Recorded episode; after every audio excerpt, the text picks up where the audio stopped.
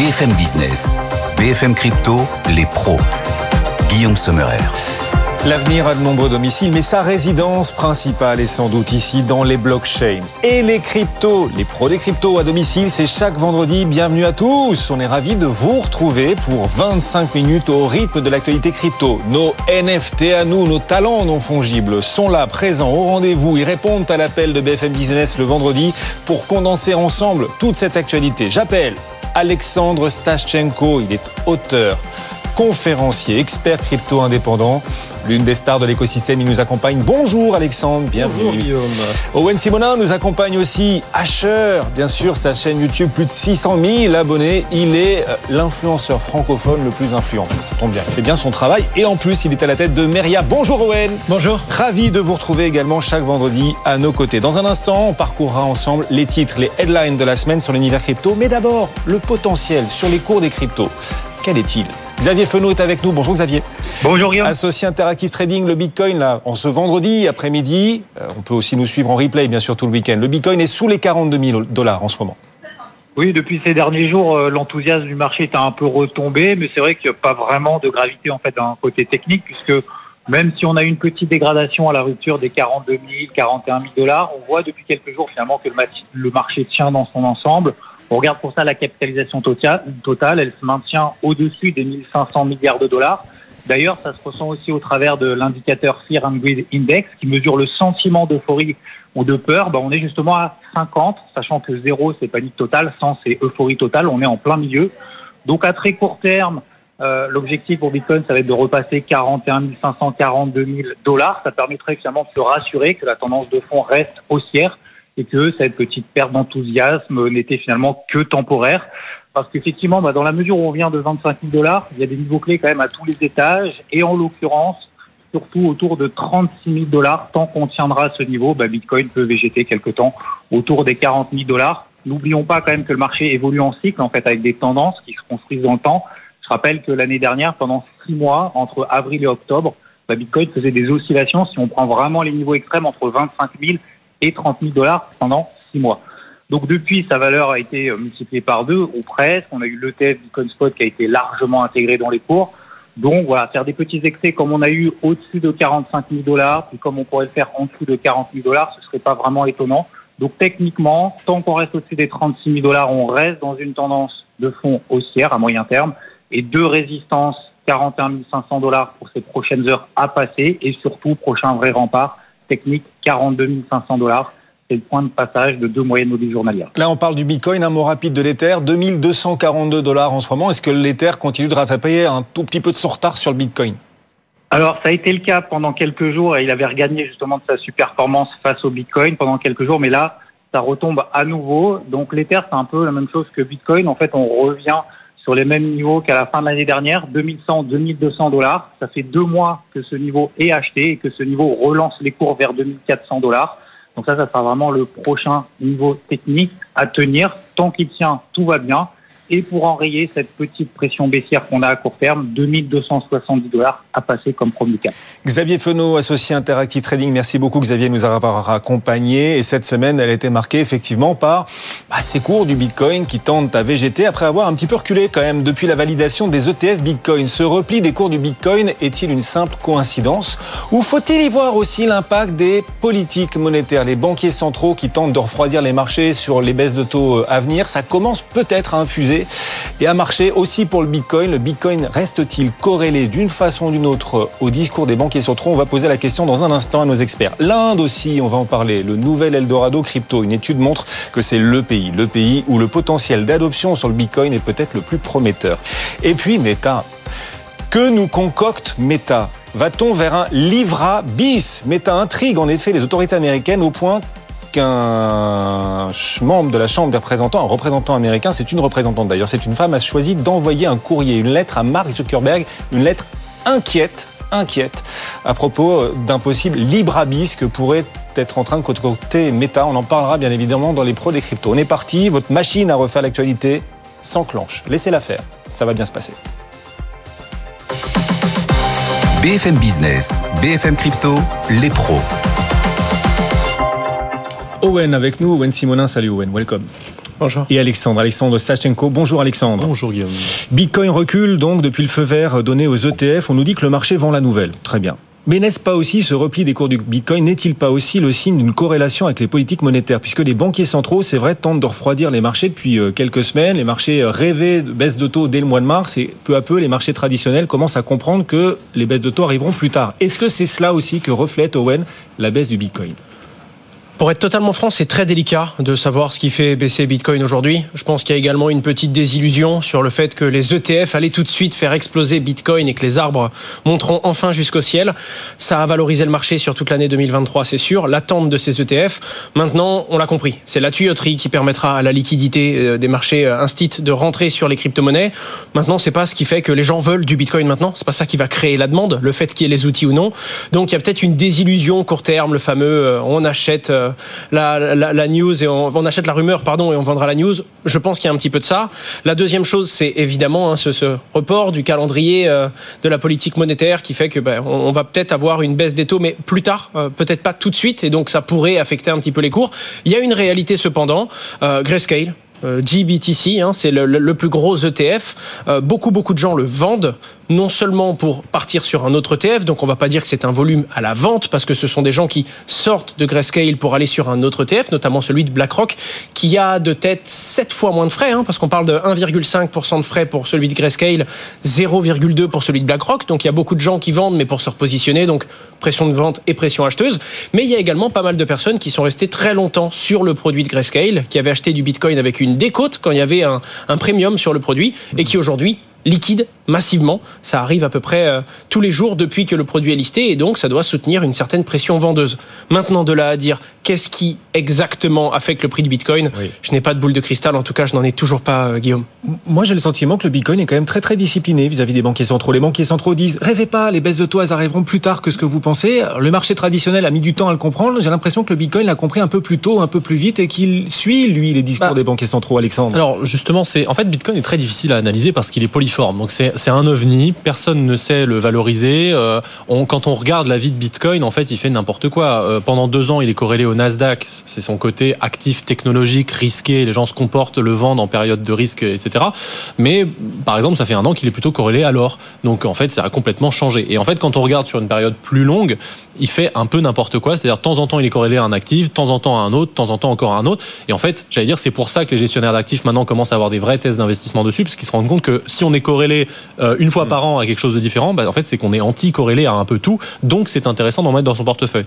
Mais par contre, là où c'est intéressant de revenir sur la, politique monétaire, c'est qu'il y a euh, un, un, indice, quelque chose pour le coup qui suit assez bien Bitcoin, qui est très corrélé à Bitcoin, c'est l'agrégat monétaire M2. Et effectivement, quand on regarde depuis 2013-2014, la chose qui est le plus corrélée à Bitcoin, c'est M2. Dès que M2 grandit, donc la, la quantité de monnaie, M2 c'est la monnaie au sens large, euh, dès que M2 grandit, Bitcoin prend en valeur. Donc d'une certaine façon, en fait, Bitcoin se comporte comme on attend de lui qu'il se comporte, puisque c'est censé être un antidote à cela. Euh, c'est euh, Yves Chouefati parle souvent de l'antithèse de Bitcoin. Il dit en fait Bitcoin n'a pas de thèse d'investissement. Si vous pensez que les banques centrales vont redevenir orthodoxes de manière durable, si vous ne le pensez pas, vous avez une thèse d'investissement là-dessus. Mais par contre, c'est vrai que ça pose une une vraie difficulté de valorisation, et donc il faut se positionner sur une thèse d'investissement. C'est moi, c'est moi où il avance en reculant quand même. Il y a un petit côté moonwalk euh, du Bitcoin. Là. Non mais bah, il avance, mais il recule. Mais s'il recule, c'est qu'il avance. on entend beaucoup ça. tant mieux, il recule. Là, c'est bien. Tout à l'heure, Xavier nous disait ah c'est bien, il végète, c'est bien, c'est une bonne nouvelle. bah, pour ceux qui veulent acheter, oui, mais c'est pour ça que c'est moins risqué de se positionner non pas en tant que trader, en tout cas si on n'est pas professionnel, mais en tant que euh, investisseur avec une thèse d'investissement pour se dire voilà mon objectif c'est que d'ici 5-10 ans pour moi ça va remplacer euh, l'or, euh,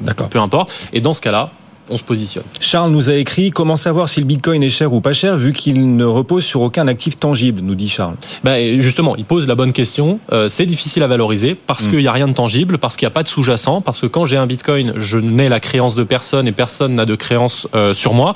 Et donc, comme je le disais, le mieux, c'est de se faire une thèse d'investissement, non pas sur le fait que ça produirait des cash flows, des dividendes, des machins comme on pourrait évaluer une action, par exemple, mais c'est plutôt de se dire, voilà, mon marché cible, c'est ça. Donc, par exemple, supposons qu'on dise que ça va remplacer l'or. Bah, pour que ça remplace l'or à terme, mais là, à terme, c'est à vous de le définir, ça doit valoir 1 million, 1 million 5, 2 millions par bitcoin. Donc, c'est ça votre thèse et vous positionnez en ce sens-là. Mais vous ne pourrez pas faire d'évaluation précise maintenant, aujourd'hui, tout de suite, ça vaut combien? Et, tout autant qu'il est polymorphe, on voit des façons de le valoriser complètement euh, folles et des fois euh, atypiques, comme euh, le coût de production pour les mineurs avec le matériel aujourd'hui et le coût de consommation en électricité, les services rendus sur ces différents usages et si on devait l'évaluer, combien est-ce que ce service rendu Mais la réalité, c'est que c'est un peu tout ça et c'est ce qui fait que c'est compliqué d'avoir une réponse mathématiquement correcte sur, sur sa valorisation. On va parler de l'adoption du Bitcoin. Il y a un pays dont on parle énormément en ce moment. Un indice.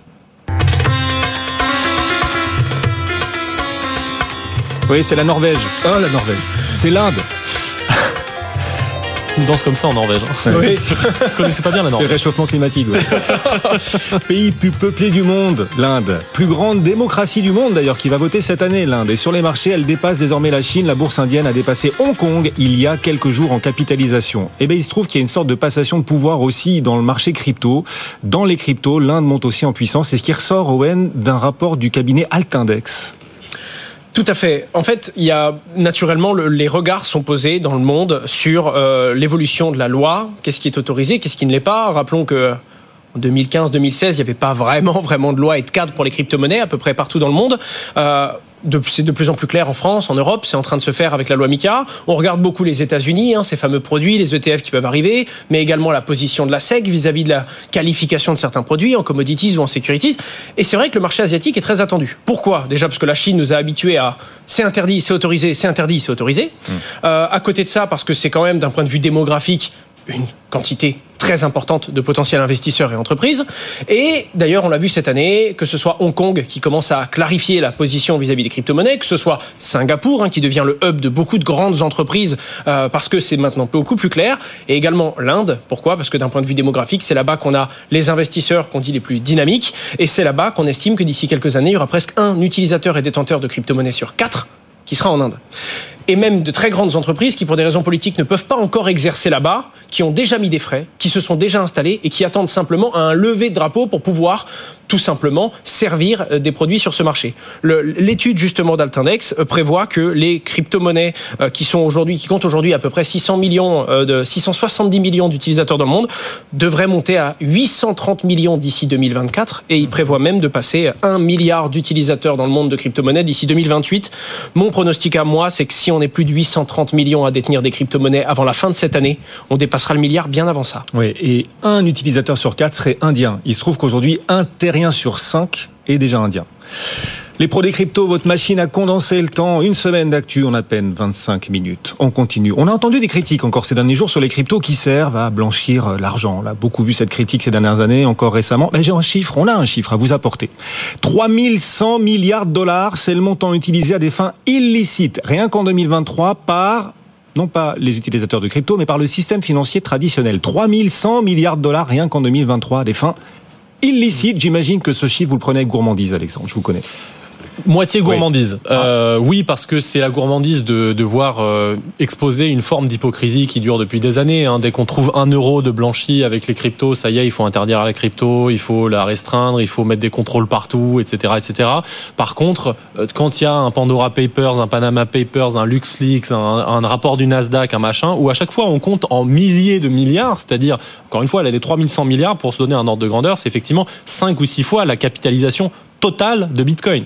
Euh, et donc là, on a un rapport qui sort comme ça, qui ne fait même pas le même bruit que Bitcoin quand il est utilisé de manière pouillème pour des transactions. Donc effectivement, il y a la là, c'est un rapport très sérieux du, Nasdaq lui-même. Exactement. Donc oui, ça c'est la partie gourmandise. Après, euh, après, enfin, ce qui serait bien, c'est qu'on justement, c'est qu'on en sorte de ce truc-là. C'est-à-dire que les flux illicites existeront toujours. Et donc, si on commence à se balancer, euh, il y a plus de flux illicites dans la finance traditionnelle, et que le lendemain, la finance traditionnelle, non, regardez, j'ai trouvé euh, euh, le Hamas qui se finance en crypto. Oui, mais moi, j'ai trouvé les cartels colombiens qui se financent en dollars. Et moi, j'ai trouvé les machins.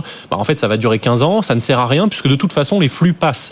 plus le médium d'échange est utilisé, plus il est utilisé aussi par les criminels. Ça n'en fait pas pour autant quelque chose qu'il faut interdire. On va pas interdire le dollar parce que des criminels l'utilisent. Donc moi j'aimerais juste bien qu'on en sorte de ces choses-là et que ça revienne à proportion. Je terminerai là-dessus. Elisabeth Warren, en ce moment, a déclaré la guerre aux, cryptos aux États-Unis en, utilisant cet argument euh, tout le temps, en disant voilà, ça c'est le blanchiment, les flux illicites, donc il faut l'interdire. Bah, voilà, soyez cohérents. Si vous voulez interdire, ça veut dire que vous voulez interdire le dollar. Vous ne pouvez pas le faire. Alors s'il vous plaît, est-ce qu'on peut avoir des discussions d'adultes? Mais qu'est-ce qu'il fourbit Meta? Qu'est-ce qu'il fourbit, Meta? Est-ce qu'ils sont en train de préparer chez Meta un nouveau projet crypto secret? Préparerait-il un Libra bis Une membre du Congrès américain, en tout cas, s'en inquiète et a envoyé, Owen, une lettre inquiète à Mark Zuckerberg. Ce qui est intéressant, c'est de voir qu'en fait, euh, oui, oui, les, États-Unis ont, je pense, vraiment très peur d'avoir, d'une manière ou d'une autre, euh, Libra, Meta, Facebook, Diem, quel que soit le nom que, ou la forme, la personne morale qui incarnera cette, euh, cette, ce nouveau service, ils ont peur de voir la plus grande banque centrale du monde arriver. En tout cas, c'est comme ça que je le perçois. Euh, pourquoi? Parce que Meta s'adresse euh, à la Pour vous, c'est la plus grande banque centrale du monde. S'ils lancent un stablecoin, ou qu'ils arrivent à créer une monnaie, entre guillemets, cryptographique ou non, peu importe, et qu'ils arrivent à adresser les utilisateurs qu'ils ont et qui, et qui sont non bancarisés, ça pourrait très vite devenir un établissement bancaire, une banque centrale, un établissement qui distribue des services de paiement de valeur, des, un service de monnaie électronique, peu importe la forme que ça va donner. Mm. Ça pourrait devenir euh, le plus gros mastodonte et le plus gros établissement financier de la Terre assez rapidement, étant donné que il y a une personne sur quatre qui n'est pas bancarisée. Facebook s'adresse à des milliards d'utilisateurs à travers le monde, ça irait très vite, et c'est ce qui peut faire peur au fameux dollar américain ou au fameux gouvernement. Tout ce qu'on sait, c'est que il y a eu ce changement de nom de Facebook en Meta ils avaient déposé des marques crypto, euh, notamment des marques Meta Payment, qui pour l'instant n'ont jamais été utilisées. Il y a eu des déclarations publiques, comme quoi les employés ont précisé qu'il n'y a aucun travail lié à la crypto-monnaie en interne. Il y en a également d'autres qui ont précisé qu'il n'y a aucun partenaire qui travaille avec Meta sur de la crypto-monnaie. Et en attendant, comme ça fait quand même peur et que depuis on est passé de Libra à Diem, Diem qui a été vendu à Silvergate, une banque qui a fait faillite depuis, on se dit bon ben qu'est-ce que Meta va finalement faire euh, dans, son système de paiement? Est-ce qu'il y a euh, des activités Web 3 Est-ce qu'il y a prévu à un moment ou à un autre de faire une crypto-monnaie hein? C'est tout ce qui compose cette lettre, toutes ces demandes euh, que que Maxine Waters a émises à Mark Zuckerberg, en précisant également voilà quels vont être vos projets Web 3 et puis maintenant si vous vous êtes positionné vous avez déposé des marques. Mhm. Est-ce que même dans votre fameux Meta Horizon World, qui va être le, métaverse, je pense, de Meta, euh, qu'avez-vous prévu Et on a besoin de savoir non pas ce que vous faites, mais qu'est-ce que vous allez faire? Cette lettre d'une représentante américaine à Mark Zuckerberg, bah nous aussi on est curieux de savoir ce que Meta concocte éventuellement, et éventuellement bien sûr, rien n'est certain. Voici venu le moment de la question crypto qui claque.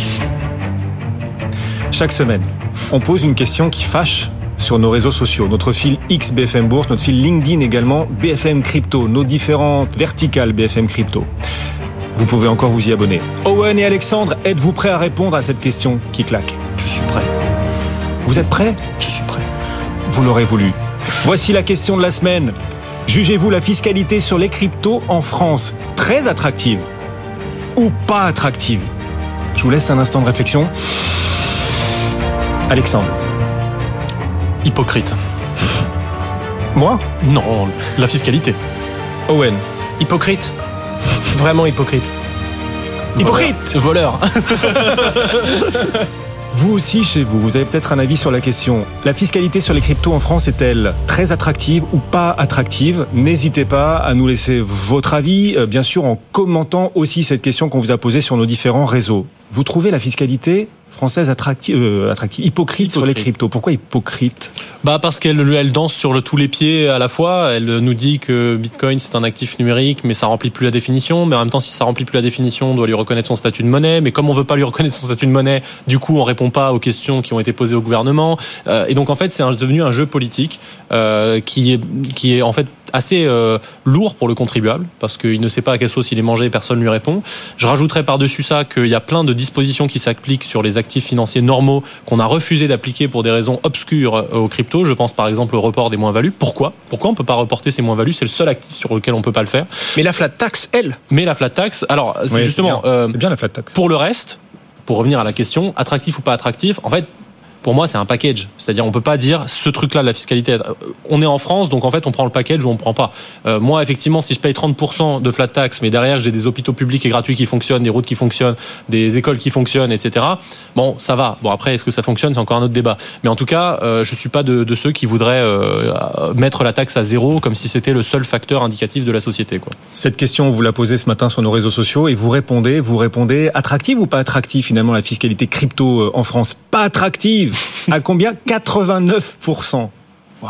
Vous êtes dans les 89 plutôt, Owen, ou dans les 11 euh, qui la jugent très attractive? On a compris, vous la jugez hypocrite, mais à un moment, Non, faut se mouiller, euh, quoi. je- Faut se mouiller, les gars. Je je pense, je pense qu'elle est pour l'instant injuste et c'est pour ça que je la mettrais du coup hypocrite et donc pas attractive parce qu'en réalité il y a des avantages le fait que jusqu'à présent on puisse changer sa crypto-monnaie en stablecoin sans avoir à passer par la case impôt tant qu'on reste exposé au marché crypto. Il y a ces petits avantages là, mais oui, dès qu'on se retrouve à payer de l'impôt et qu'on peut pas faire un report de ces moins-values, on se dit qu'on n'a pas tout le package d'autres actifs et donc on joue encore. En fait, c'est ça, on sait pas sur quel pied danser. Ça c'est pas juste. C'est pas correct et on sait qu'on est dans une fiscalité qui va évoluer. Et donc ça ne convient pas pour l'instant, il faut qu'il y ait des clarifications. Pourquoi on pose cette question cette semaine? Parce qu'il y a un problème stablecoin. Vous avez cité il y a un instant les stablecoins, Owen. La L'un Cour des des rares comptes. avantages encore présents. Ouais, mais profitez-en. Mais La ça fait Cour partie de l'hypocrisie des stablecoins. Pardon. Ça va. La Cour des comptes aimerait bien voir la fiscalité et la régulation sur les cryptos renforcées. Et c'est le site Waltio d'ailleurs qui nous l'a appris cette semaine. La Cour des comptes a dans le viseur, dans son viseur, les stablecoins. Elle voudrait fiscaliser davantage les stablecoins, Owen. Oui, et non seulement les stablecoins et le passage au stablecoin. C'est-à-dire qu'aujourd'hui, le, le gros intérêt que peuvent avoir certains euh, investisseurs crypto, c'est que tant que vous restez en crypto-monnaie, tant que vous ne voulez pas enregistrer votre plus ou moins value pour revenir sur de l'euro, vous n'avez pas de fait générateur d'impôts. Et donc, ça, c'est un certain avantage. On est dans les cryptos, on est sur du bitcoin, de l'ether, on a gagné ou perdu. On peut repasser dans un actif crypto moins volatile, le stablecoin, et ne revenir en euros que lorsqu'on est prêt à sortir de ses investissements. Si on taxe le passage au stablecoin, déjà, ce sera pas une solution parce qu'il y aura toujours différentes il y aura différentes formes de stablecoin. Hein. Un stablecoin adossé à l'or, un stablecoin adossé euh, à l'argent. Il y en aura des solutions de ne pas repasser sur la définition stable euh, euh, adossé à du fiat. Mais c'est une de une des rares flexibilités que l'on peut reconnaître à la, fiscalité française, l'un de ces arguments d'attractivité qui pourrait être remis en cause. Les pros des cryptos, c'est chaque vendredi. Vous suivez aussi au quotidien avec Amaury de Tonquédec dans BFM Crypto Le Club l'actualité de 15h à 15h30 du lundi au jeudi. 16h24, séisme à Neuchâtel, mesdames, messieurs. C'est la Norvège. Ça tangue un peu là, ça a secoué. hein. Vous avez senti le petit séisme là à Neuchâtel? Oui, oui, oui. Un petit choc là chez nos voisins suisses. La banque cantonale de Neuchâtel, oui, on a compris. euh, Allez, encore un peu. Ça faisait un fond intéressant quand même. hein.